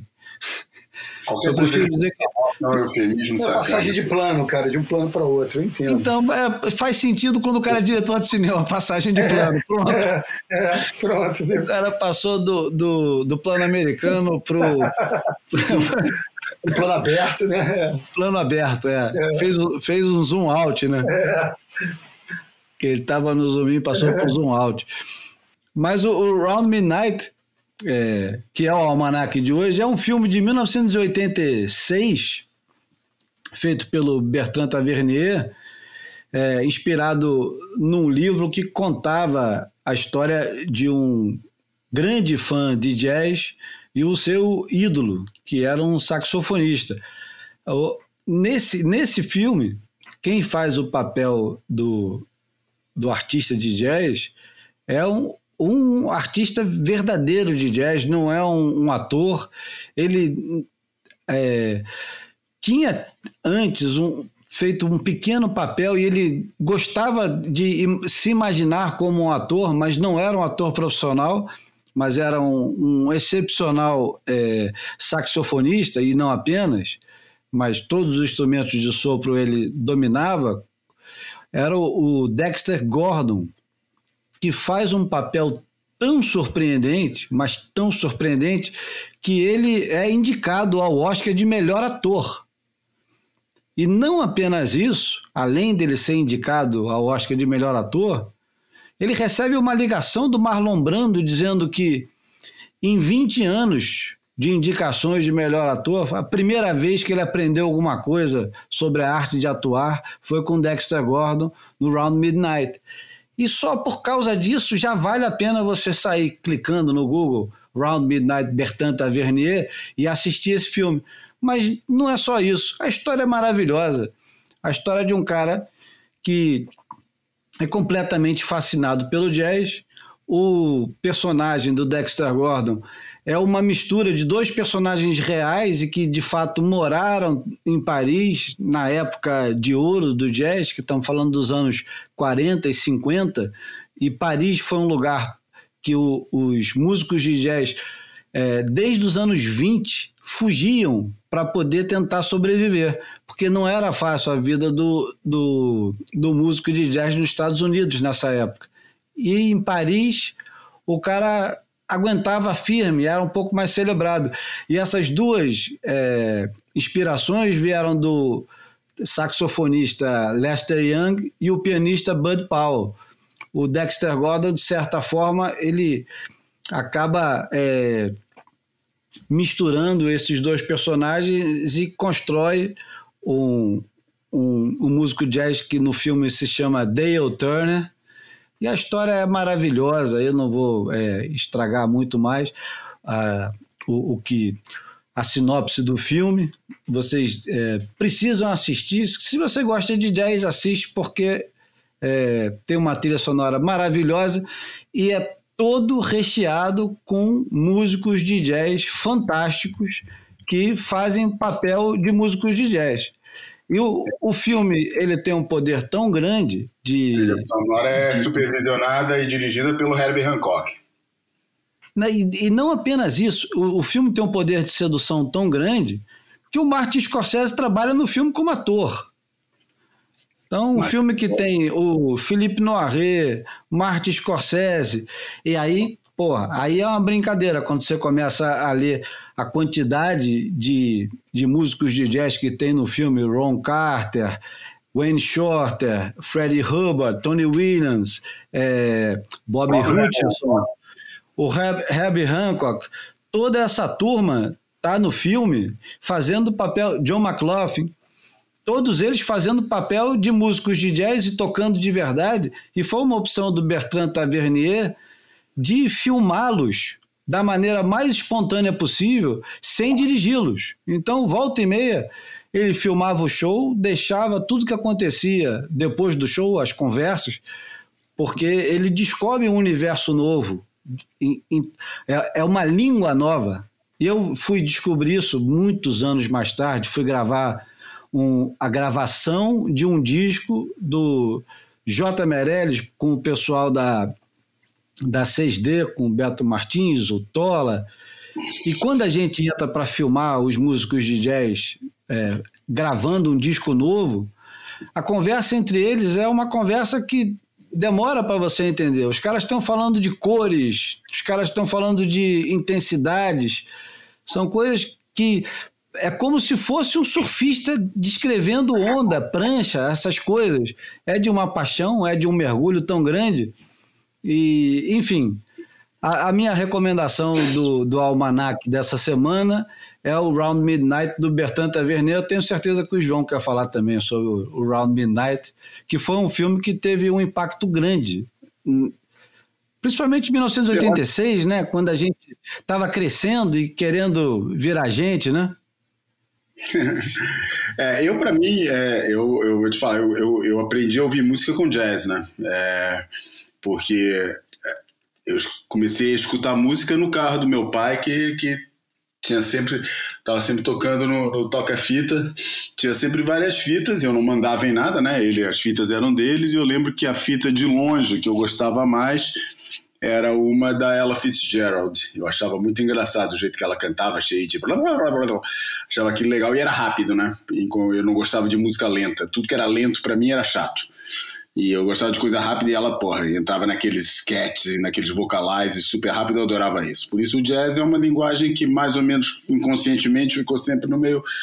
É, é, mesmo quando eu comecei a ir para outros, para outros. Aliás, eu entendo todo o meu gosto musical a partir dessa matriz do jazz. Tudo aquilo que eu gosto, as minhas coisas preferidas, vem tudo a partir dessa matriz do jazz. Hoje em dia tenho isso muito claro para mim. Mas é, eu nem ia falar tanto sobre o filme. O filme a gente já falou bastante, entendeu? Não vale a pena entrar em mais detalhes. Quem quiser assistir, que assista, vale a pena mesmo. É, tem vários filmes de jazz muito bons, muito bons, aliás. Eu até pouco tempo atrás descobri uma pérola que eu acho um filme incrível é, e chama Born to Be Blue, que é uma biografia ficcionada. Bom, sem contar, do, do sem contar com o óbvio Bird do Clint Eastwood, né, que é um, também um, outro grande filme, talvez o grande filme sobre o jazz. Mas o Born to Be Blue é um filme é, que eu não lembro agora o nome do diretor, mas é com Ethan Hawke, que é um tremendo de um ator, e é uma biografia ficcionada do, do Chet Baker é, e que também é uma, uma pérola de um filme. Tem o New York, New York, do Scorsese, que também é muito mais sobre o jazz do que sobre qualquer outro assunto, e é bem interessante porque faz toda aquela passagem da fase de big band, do swing, para o bebop, e, e, através de um casal, é, que é a Liza Minnelli e o Robert De Niro, que para variar aprendeu a tocar saxofone só para fazer o papel dele. É, enfim, tem muita coisa. O que eu, o que eu acho que o que eu falaria mais sobre o filme do Tavernier é que vem numa, numa, numa coisa que muitas pessoas uh, talvez não tenham noção, mas é um, uma coisa típica dos franceses é se apropriarem do, de fenômenos culturais alheios a eles de uma forma quase é, arrogante ou pedante, mas, mas é assim, é quase uma forma quase paternalista. Eles se apropriam de um jeito tipo, não, eles são capazes de, de, de, pegar nesses fenômenos e falar: não, nós é que entendemos aquilo que vocês estão fazendo. Vocês estão fazendo e fazem bem pra cacete, mas a gente é que entende o que, que vocês estão fazendo. Eles fizeram isso com o Jessica e é por isso que Paris tinha tanta, né? Que os caras no, saíam de Nova York, de Chicago, é, de, do, do, de todos aqueles lugares onde eles estavam habituados a tocar naqueles inferninhos, né? Cheio de fumaça, com o nego conversando e bebendo e enquanto eles tocavam, cara. E de repente chegavam em Paris, cara, e tinham salas de, de teatro, salas de salas nobres, cara, esperando por eles, com o público naquele silêncio sepulcral, cara, escutando eles tocando, e eles falam: caramba caramba, cara. A gente aqui é artista, cara, entendeu? Lá a gente é entertainer. E, e, e, isso foi uma, uma das coisas. E depois teve todo esse lado, né, cara? Eles é que entenderam o que, que era o jazz. Eles começaram a criar os grandes discursos, um pouco como aconteceu com o cinema, né? Em que foi através dos textos que a turma do Truffaut e essa turma toda da Nouvelle Vague começou a escrever sobre o cinema de Hitchcock, sobre o cinema americano, sobre John Ford, sobre os grandes cineastas americanos e ingleses, e, e que deu uma contextualização teórica para esses filmes que os próprios produtores, os próprios países produtores não tinham, né, cara? O André Bazin. Esses caras começaram a escrever ah, é sobre as é, obras é. dos caras de um jeito que eles nunca pensaram, que, que, que, que, eles próprios nunca viram as suas obras descritas do, do jeito que eles fizeram. E é curioso, fazendo agora uma ponte aqui para a nossa praia do Boia, que eles fizeram a mesma coisa com o cara. O que, que era aquele festival que acontecia anualmente, aconteceu durante anos em Biarritz, chamado Biarritz Surf Festival, em que eles chamavam todos os, os, os grandes é, descendentes das linhagens nobres havaianas, os Keolana, pô, levaram a família do Búfalo Keolana toda para Biarritz, cara, faziam luaus na praia, é, é, re, re, reviviam todos aqueles rituais tradicionais havaianos, é, faziam corrida de outrigger canoe. É, basicamente, eles, eles davam uma. Eles, eles pegavam no fenômeno do surf, na sua raiz, e falavam: não, isso é assim, cara. O que vocês fazem tem uma importância cultural gigantesca, mas nós é que vamos entregar essa importância cultural para vocês, porque vocês mesmos não têm essa noção. E o francês sempre foi muito assim, cara. Eu acho que o jazz eles fizeram a mesma coisa e esse filme do Bertrand Tavernier é mais um, é mais um elemento é, nesse sentido. E é por isso que porra, todos os músicos de jazz de toda essa fase áurea do, do bebop, do hard bop, é, tem, tem álbuns e, e canções é, com o nome de Paris e, e sabe e Chet Baker tem três álbuns em Paris, é, enfim, é, é, é, realmente a França acaba se tornando um lugar central. Eu acho essa uma das características mais fascinantes dos franceses, apesar de muitas vezes vir, vir, vir na garupa daquela, daquela arrogância que a gente conhece também. Mas eu acho um negócio fascinante dos franceses, esse lado deles. Um dos caras que é a pedra fundamental do jazz, é, ele fez quase a carreira dele inteira é, na, na França, né? Que é o Sidney Bechet. É, verdade. E o Django Reinhardt, né? E o Django também. Que, aliás, agora lembrou, a gente antes de começar a gravação estava falando um filme de Woody Allen. e tem aqui... lembrou do outro, né? Cara, aquele é muito bom também, né? Como é que chama? É, slow down. É, slow down, não sei o que, cara. Porra, que o cara é fascinado pelo, pelo Django e, e, entra em crise sempre que o Django Reinhardt tá por perto, cara, é muito engraçado. Aquele cigano, né? É, exatamente. Ele fica furioso. Não fala o nome do cara. Não fala o nome dele, exatamente. Então, mas a gente. Bruno, você lembra de ter assistido esse filme? Cara, eu assisti o um filme, mas eu lembro um pouco dele, cara. Eu lembro um pouco dele, mas eu, fiquei, eu, eu gosto dessa história aí que o João falou do, da, dos franceses é, estudiosos. É, eu me lembro que quando eu estava morando em Portugal, garotão, 21 anos, e a gente não tinha internet, só tinha né, é, dois, dois canais de TV abertos que desligavam cedo. Então foi uma época da minha vida que eu li muito e um dos livros que, que me tocou muito nessa época foi a, a correspondência entre o Truffaut e o Hitchcock, que, é, que era saborosíssimo. Isso é uma aula de cinema da história, cara. É, é muito Quer bom. aprender sobre É cinema, não precisa ler mais nada. Ler, ler os diálogos, chama o diálogo. É, diálogos, né? É. Assim, E que foi relançada aqui pela Companhia das Letras numa edição maravilhosa. Dá para encontrar por aí na, na estante virtual. É ótimo. É é uma leitura que eu de- considero obrigatória para aqueles que assistem filme falando: ah, isso não é possível, isso não podia ter acontecido. Isso não pode acontecer, isso não é real. Os caras deviam ler esse livro verde sem conta, obrigatoriamente. va- vale muito mesmo. Mudou minha vida e minha, minha visão, pelo menos do cinema, mudou muito a partir desse livro.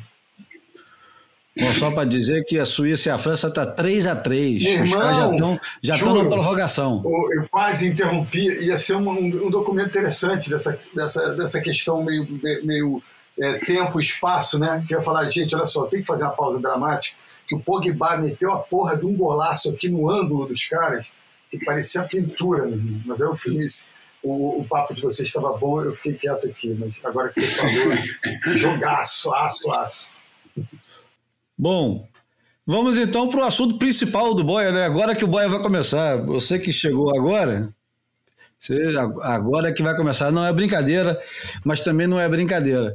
Na, na semana passada, no dia 21, aliás, quase no- na mesma data que o Andy Arons ganhou o campeonato no México, faleceu cinco dias antes de completar 96 anos o Joe Quigg. E o Joe Quigg eu, eu acho que ah, é complicado começar a falar do Joe Quigg é complicado, porque assim que o camarada é, assim que o, que o Matt Walsh postou uma foto dele sorridente no Instagram da, da Enciclopédia do Surf, explicando que ele tinha morrido e quem ele era, eu imediatamente fui ler um pouco mais sobre o Joe Quigg. É lógico que a gente. Não é lógico, não é lógico. Mas a gente conhece o Joe Quigg. Você ouviu falar dele. Talvez você que chegou agora não tenha ouvido falar.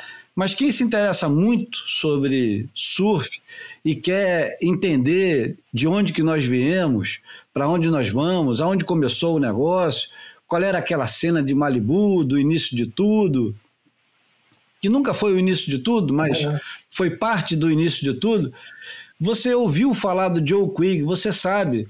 Você ouviu falar dele, do Tommy Zahn, do Matt Kivlin, do. é, Bob Simmons, pô. como é que é o nome do, do padrasto do, do Mickey Dora, Gart Chapin? É, George Fried, Tom Blake, Bob Simmons, você ouviu falar dessa turma toda, mas o quanto que a gente sabe de verdade sobre esses caras? Às vezes a gente sabe pouco, com exceção do Dragão, claro, né? O Dragão sabe pra cacete de cada um desses caras, porque é um estudioso. Nem todos somos estudiosos e às vezes a gente precisa de, de releituras para lembrar de quem foi o sujeito. E é isso que o Boia vai fazer agora. Vai relembrar para quem é, sabia quem era, ou vai apresentar quem foi o Joe Quigg, que faleceu na semana passada com 95 anos. O Joe Quigg foi um camarada que, dentre tantas coisas que ele fez, ele foi o camarada responsável por botar curva numa prancha de surf.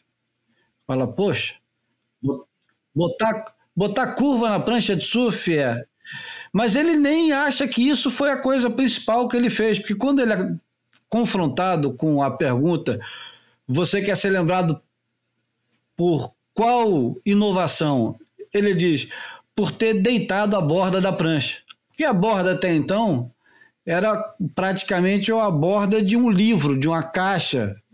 Você não tinha é, essa borda que hoje em dia você encaixa na sua mão e ela tem mais ou menos o desenho da sua mão.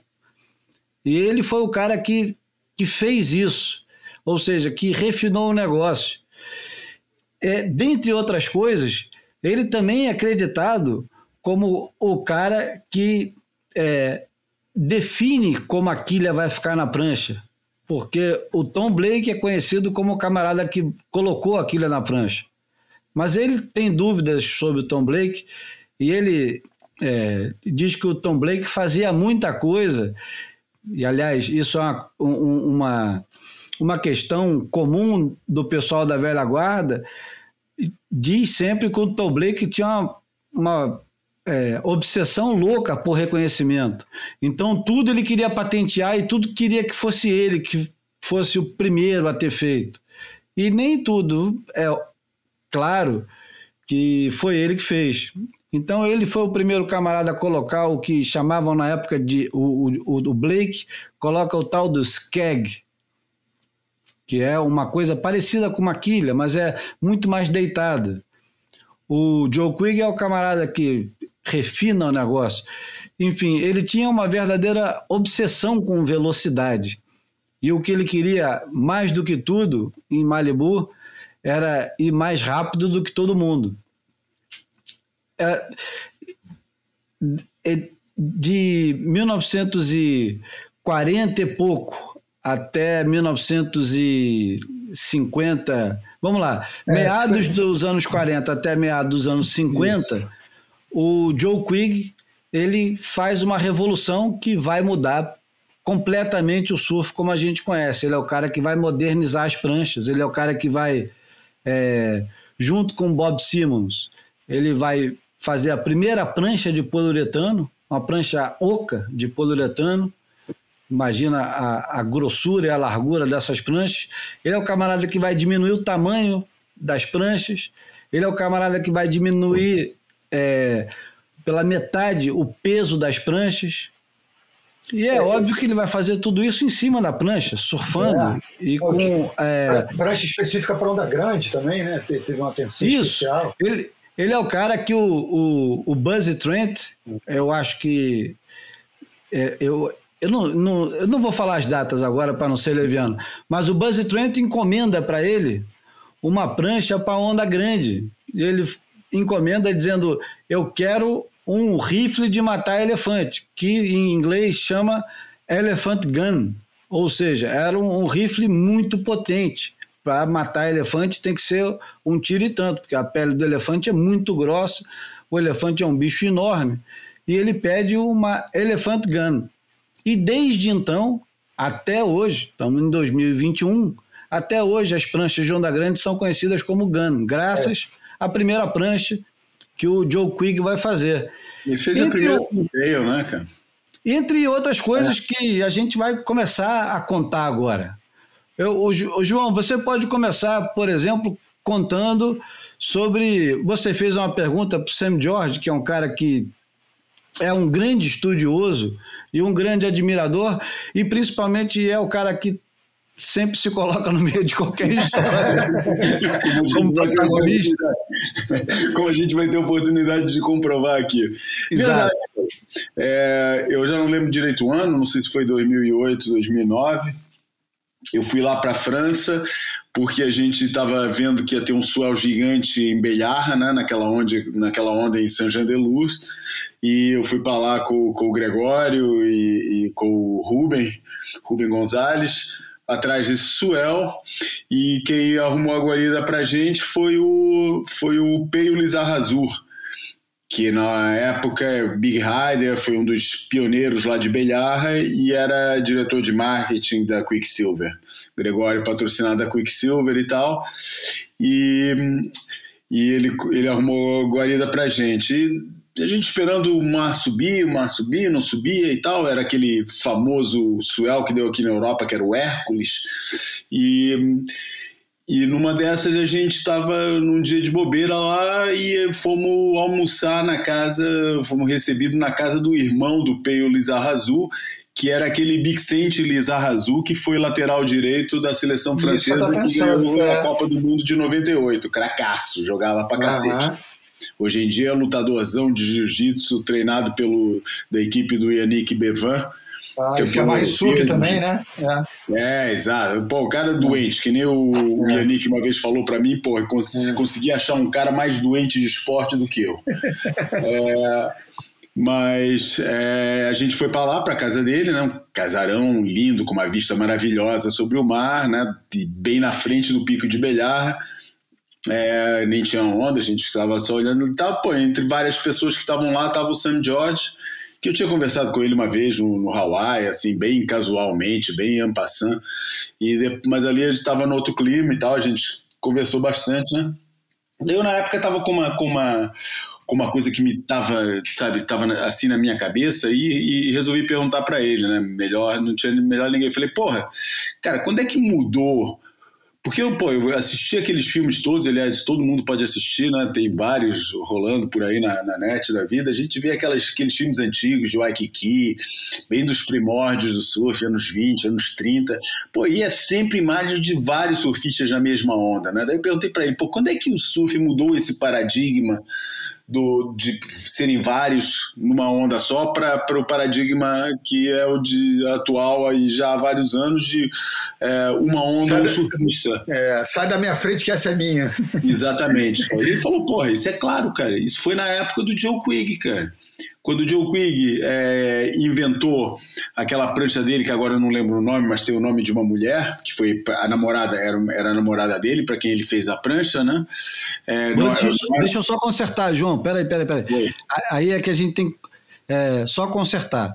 O, o Tommy Zen, que era namorado da Darlene Zanuck, que era filha do dono da a produtora da Zanuck. 20th Century Fox, que era Isso. uma das maiores produtoras de cinema do mundo, o Daryl Zanuck. Uhum. E aí o, o Tommy Zahn pede para ele fazer uma prancha pequena e leve para Darwin começar a pegar onda. Isso. E ali, e ali bagunça tudo, porque ao fazer pranchas pequenas para as namoradas, os caras mudam a história do surf. Exatamente, é verdade. Então ele falou, cara, que basicamente com as invenções do, do foi por causa das invenções do, do Joe Quigg que nem começou a fazer uma manobra chamada cutback, cara.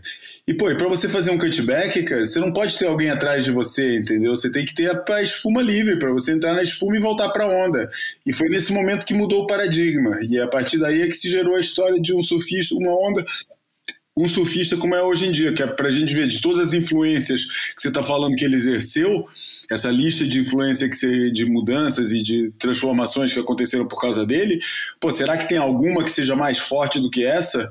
Sabe, o cara simplesmente mudou uma coisa que era um ato coletivo para um ato individual, cara. E é aquilo que a gente vive hoje em dia. Eu acho que mais mudança do que isso, impossível. Bom, seja como for, um pouco por causa disso, eu pedi para o Sam George para ele fazer um depoimento sobre o Joe Quigg. e aí a gente, vocês vão ter... Bom, aquilo que a gente estava falando, né, o Sam George é daqueles caras, tem, a gente conhece alguns assim, né, cara? Que pô, não, não conseguem contar uma história sobre alguém sem se botar eles próprios no meio. Mas o depoimento é bonito, por isso eu vou ler o que o, que o Sam George mandou. Ele pediu desculpa, ele ia mandar um áudio, mas ele estava em trânsito e não conseguia, e falou que não conseguia gravar, preferiu escrever. Então ele fala assim: uma vez eu partilhei uma adorável manhã havaiana com o Joe e a Egg Quigg, desfrutando de um café da manhã tranquilo no pátio dos fundos do Alt Regal Canoe Club. Fiquei sentado olhando para o Sr. Quigg enquanto ele ocasionalmente desviava o olhar para a paisagem de Waikiki. Os mesmos riffs e ondas tranquilas que ele experimentou pela primeira vez em 1947, marcando um cenário, o passeio de canoa em particular. Mas principalmente ele olhava para sua esposa Egg, sorrindo diante de um dos seus comentários e da sua risada musical. Ela e eu dominamos a conversa e me dei conta, sentando ali, sentado ali com aquele casal tão agradável, que não importa o que eu conseguisse realizar numa longa carreira de surfista, eu nunca, jamais seria o surfista que Joe Quick foi. Não por causa do seu papel na invenção da primeira abordagem de surf moderna e de estilo, ou por sua vasta contribuição para o design de prancha de surf, shapeando, shapeando pranchas de madeira, bordas e curvas de fundo que estavam décadas à frente do seu tempo, incluindo as primeiras curtas e manobráveis Malibu Chips, que facilitaram todas as manobras contemporâneas de surf, ou seus designs inovadores de canoas havaianas e catamarãs, ou qualquer outra das realizações tangíveis na sua longa e distinta vida. Não, o que me levou a uma sensação vaga, mas não totalmente desconfortável de inadequação, foi o fato muito óbvio de que Joe Quigg ainda estava profundamente apaixonado por sua esposa Egg, a adolescente vivaz para quem ele shapeou aquela primeira Malibu Chip, a sua paixão de infância e parceira por toda a longa, a sua longa e maravilhosa viagem. O que significava que acima de todas as outras coisas ele era fiel, fiel à sua palavra, à sua paixão, ao seu coração. Um homem. E aí vale o coisa que ele usou no final, né? Um homem, amen, e faz aquele trocadilho, né, com amen e amen. E é isso. Muito bom. O... Eu, eu também é, fiz questão de mandar uma mensagem pro, pro Derek Hind, porque eu sei que o, o ídolo dele, maior de todos, era o Joe Quigg, principalmente porque o, o Joe Quigg é, tinha um, apesar de ser parceiro historicamente do Bob Simmons, tinha um, uma rivalidade, que não sei se era uma rivalidade, se era um antagonismo, mas definitivamente a amizade dos dois envelheceu mal. Primeiro porque o, o Bob Simmons morre muito novo, né? E morre numa tragédia que é uma das grandes tragédias do surf, junto com. Como é o nome daquele camarada que morreu em Waimea?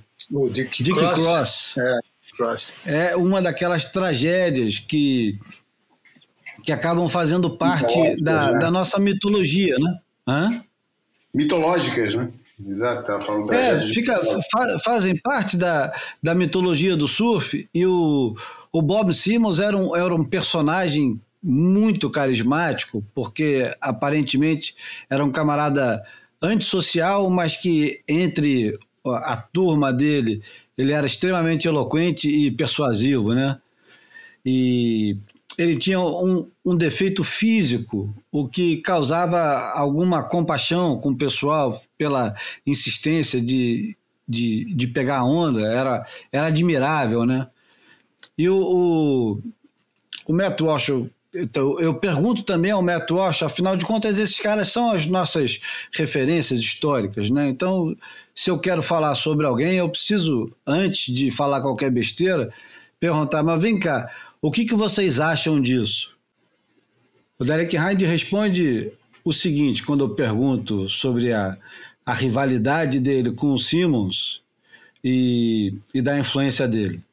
Ele diz: Só sei definitivamente que o Joe descartou a natureza impura da quilha, na verdade do skeg, que era quase um estabilizador, né? Sua rota para os catamarãs foi por causa da rejeição final da super prancha perfeita do Hot Curl, e a gente vai falar da Hot Curl daqui a pouquinho, para um surf em Macarra no inverno de 1957. Ele ficou muito decepcionado com a rejeição dos principais surfistas na época com a Hot Curl. A Hot Curl era uma prancha que não tinha quilha. E a, a, a Hot Curl, o, a fricção dela era toda em torno da, da borda dela e da, do formato dela é, esticado, né, com, uma, com, a, com a rabeta mais para pintail, né, como é, como é hoje em dia. E do fundo em V, né? Enfim. Hã? E do fundo em V, né? Tinha um E V o fundo completamente em V, fundo de barco. É, Fundo de barco. Por isso que é, a influência dele vai muito além da, da prancha de surf. É. Que ele se muda para Havaí, vai morar na Havaí, e ele tem uma influência enorme no, começa na- a construir canoa, fazer. fazer no é, desenvolvimento da, da- dos catamarãs e dos Isso. barcos de, de velocidade É, é. e das pranchas de remada. Num determinado momento, dos 20 finalistas do, da- do campeonato de remada lá de Molokai, eh, 18 eram todos com as pranchas de remada dele. Enfim, eu também pergunto ao, ao Matt Walsh o quão grande para a história do surf é o, o Joe Quigg, olhando agora, depois que ele se foi, depois que ele se foi. Aí ele diz o quão grande depende de quais são exatamente os parâmetros. Mas sentado aqui hoje não consigo pensar em ninguém acima dele. Tom Blake, Bob Simmons. Quanto mais eu conheço eles, mais parecem exagerados. Blake, porque era um autopromotor, e Simmons, porque ele era um gênio e morreu jovem. O Joe Quigg era quieto, não um gênio, mas inteligente o suficiente e bom o suficiente com as mãos para descobrir o rocker, que é a curva da prancha, rails, que é, são as curvas das bordas, e o modelo certo. Isso é 80% de todo o negócio. E o negócio que o Matt Walsh está se referindo aqui é a prancha moderna. Ou seja, você hoje que se diverte muito com a sua pranchinha, qualquer seja a sua escolha, biquília, triquilha, quadriquilha, monoquilha, pranchão, é, foil, o diabo. Você deve parte dessa diversão ao Joe Quigg. E teve aquela que a gente falava muito disso né, na revolução da, da Shortboard Revolution. A gente usava o sentido figurado, os caras cortavam as pranchas ao meio. ele, ele, fez a experiência né, de, de fato, cortar o meio da prancha, né? tirar duas polegadas do, do, dali da parte central da prancha e, e recolar a prancha para tentar fazer uma experiência que deu certo para caramba. Então tem é, professor Pardal daquele de primeiríssima linha. Não, e, o, e a, o tesão dele era testar e errar. O tesão dele, ele dizia que o, o, o Bob Simmons era um cara que devorava os livros e fazia é, pesquisas e tal, mas ele diz que não suportava as pranchas do Bob Simmons com aquelas rabetas enormes. Diz que aquilo era um toco naquela época e que ninguém aguentava aquelas pranchas. Só ele que surfava com as pranchas, principalmente pelo defeito que ele tinha, né? Porque ele, ele, ele demorava mais tempo para ficar em pé na prancha com um, um dos braços é, mais curtos, ou sei lá como é que era um dos braços dele, mas ele tinha um problema. Ele tinha que botar o cotovelo na prancha para levantar. E por isso ele tinha uma rabeta tão larga que ele gostava de fazer. E o Quig ele vai para o outro lado, né? ele vai diminuindo a área de rabeta, diminuindo a área de bico também. Enfim, um, um gênio, um camarada que, apesar de não ser considerado um gênio, é um cara que é, muda completamente a história do, do surf com uma série de inovações. Quem quiser saber um pouco mais, a gente vai colocar no, no grupo do Telegram, enfim. A gente vai continuar alimentando sobre a história do, do Joe Quigg, que é vai muito além do de Malibu naquela época, vai para o Havaí e vai parar nos pés do Rabbit Kekai, que também vai mudar o, o surf em ondas pequenas e vai parar em Macarra e vai mudar o surf de onda grande. Enfim, é um camarada que tem uma influência tão grande que parece inesgotável. Impressionante, né? Quanto mais a gente cava, mais a gente descobre, né? Muito maneiro isso. Exato. É. João já quer ir para assistir sua série, né? Vamos, é, vamos encerrar por aqui. Tá faltando alguma coisa? É... Não, cara, é isso mesmo. Você falou que a gente ia falar da Hot Curl, né? A Hot Curl também é, é, é, a prancha que veio antes dessas revoluções todas, né? Que foi a prancha que chamava Hot Curl exatamente porque permitia fazer o, o ângulo, né? Em vez de é. surfar reto na frente da espuma, cortar, o surfista né? a cortar na onda, né? E isso abriu totalmente o leque, né, cara? Foi a partir desse momento que, que o pessoal parou de procurar onda é, onda é, gorda é, e para correr na frente da espuma e começou a procurar é, point break, onda que tinha uma área de parede mais longa, porque começaram a poder angular nessas ondas, andar de lado, cortar no verde e surfar mais próximo do, do, do, do curl, né? Surfar mais próximo ali da zona que a espuma estava quebrando, a zona de mais, de mais é, de mais força, de mais energia da onda e que modificou tudo, né? Modificou tudo até o ponto que a gente está hoje. Foi esse, essa galera aí foi a galera mais determinante, foi a maior revolução do surf a todos os níveis e que é, né, despoletou tudo aquilo que a gente conhece hoje em dia como surf, né? Bruno, mais alguma coisa a acrescentar? Não, não vou nem falar desse suel de sudeste, leste maluco que, que tá rolando e que eu vendo aqui umas ondas de aquelas lajes do Espírito Santo realmente incríveis. E, e nem dos, da, da- da- do fechamento dos, do escritório regional da WSL dos 10, pe- 10 homens e, e quatro mulheres que, que competirão nos Challengers a partir do segundo semestre. Como é que é? Fechamento de quê, cara? a lista da galera que é, pela, pela, pela WSL América do Sul e Latinoamérica, na verdade, né?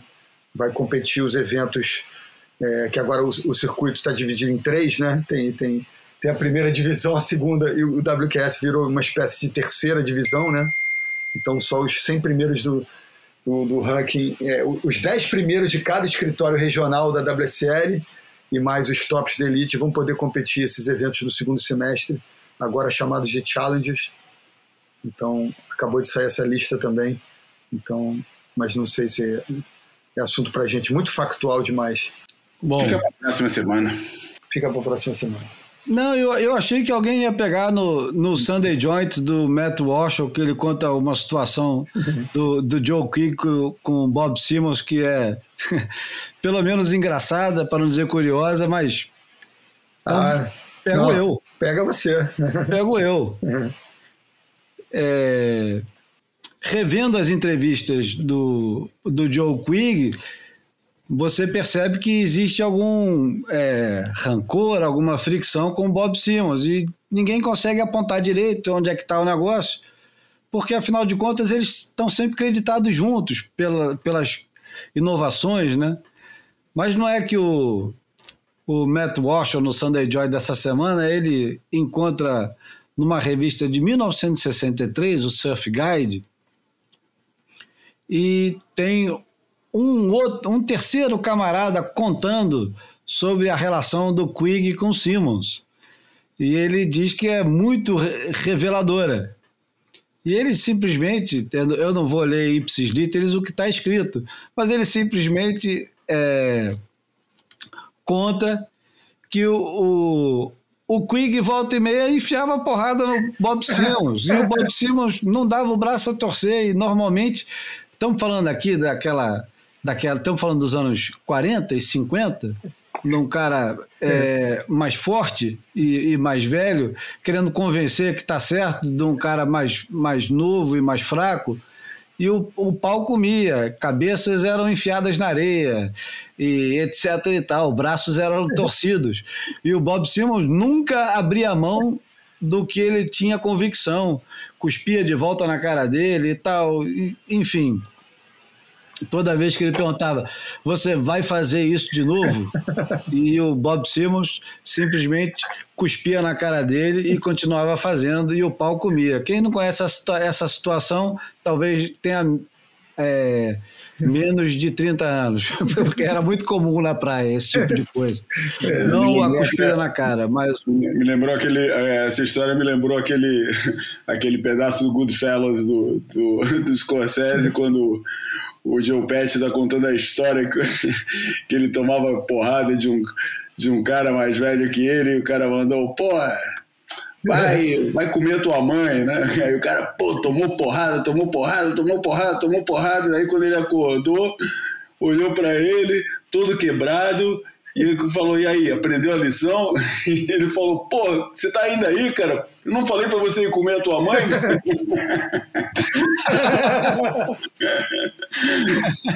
é, é. É, ter- termina bem, termina bem. Bom, hoje eu prometo não falar do Catarse, mas quem quiser colaborar com o Catarse, Tá lá, tá lá. tá lá, tá lá, catarse.me, procura o Apoia Boia e novidades vindo por aí, atenção, novidades. O que não tem de novidade é o seguinte, hoje também, para encerrar o, o Boia número 103, vou colocar uma música para celebrar os 50 anos do lançamento de um álbum que é mais um daqueles álbuns fundamentais, que é o álbum Blue da Johnny Mitchell. E que não por acaso, que nunca é por acaso, você escolhe o negócio, mas no final ele faz sentido. O nome da música é Califórnia. Califórnia aqui com um sotaque cali- é, californiano, não, mas um sotaque carioca. Isso é Califórnia, né? Tem aquele o É. R aberto do Rio de Janeiro. Enfim, agradeço aqui a- aos meus grandes companheiros, Bruno Bocaiúva, Valeu, valeu, amigos. Valeu, Júlio. Valeu, João. Valeu, ouvintes queridos. Até a próxima. e o João Valente, que vai assistir agora a, a série dele. Já são quase 11 horas lá em, em Portugal. Isso aí que agora vai ser difícil assistir a série e não, e não voar para ver o, o compacto dos jogos né, que vocês estavam descrevendo, que eu não vi nada. Desde ontem Ah, é. que Portugal perdeu, que eu me desliguei totalmente da Eurocopa, mas enfim, já, já vi que vale a pena com esse jogo da Espanha hoje, 5 a 3 com a Croácia e esse 3 a 3 com a Suíça. Pô, Vai. vou ter Vai. que assistir. Vou ter Tem que gol assistir. pra caramba. Exatamente. Valeu, gente. Obrigado por tudo. Vai, continue aí. A gente, semana que vem, tá, tamo junto de novo. Valeu. Então, 50 anos do álbum Blue, da Johnny Mitchell, e a música é Califórnia. Esse foi o Boia número 103. Aquele abraço.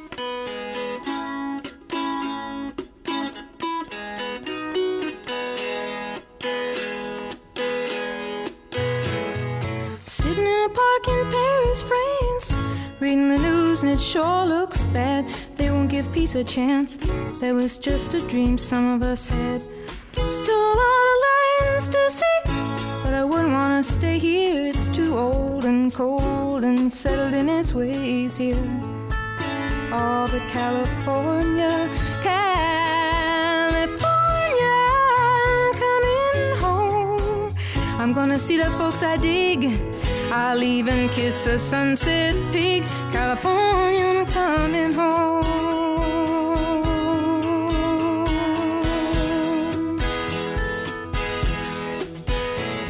I met a redneck on a Grecian Isle who did the goat dance very well. He gave me back my smile, but he kept my camera a cell. Oh, cooked good omelets and stews, and I might have stayed on with him there, but my heart cried out for you. California, oh, California, coming home. Oh, make me feel good, rock and roll band. I'm your biggest fan, California,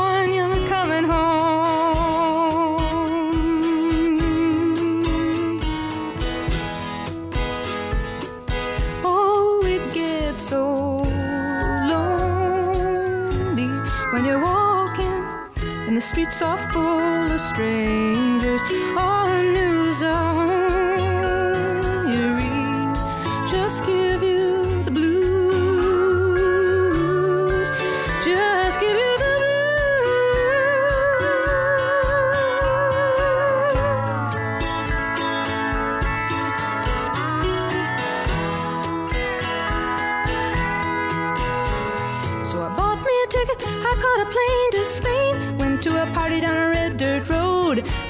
lots of pretty people there, reading Rolling Stone, reading Vogue. They said, How long can you hang around? I said, A week, maybe two, just until my skin turns brown. And I'm going home to California.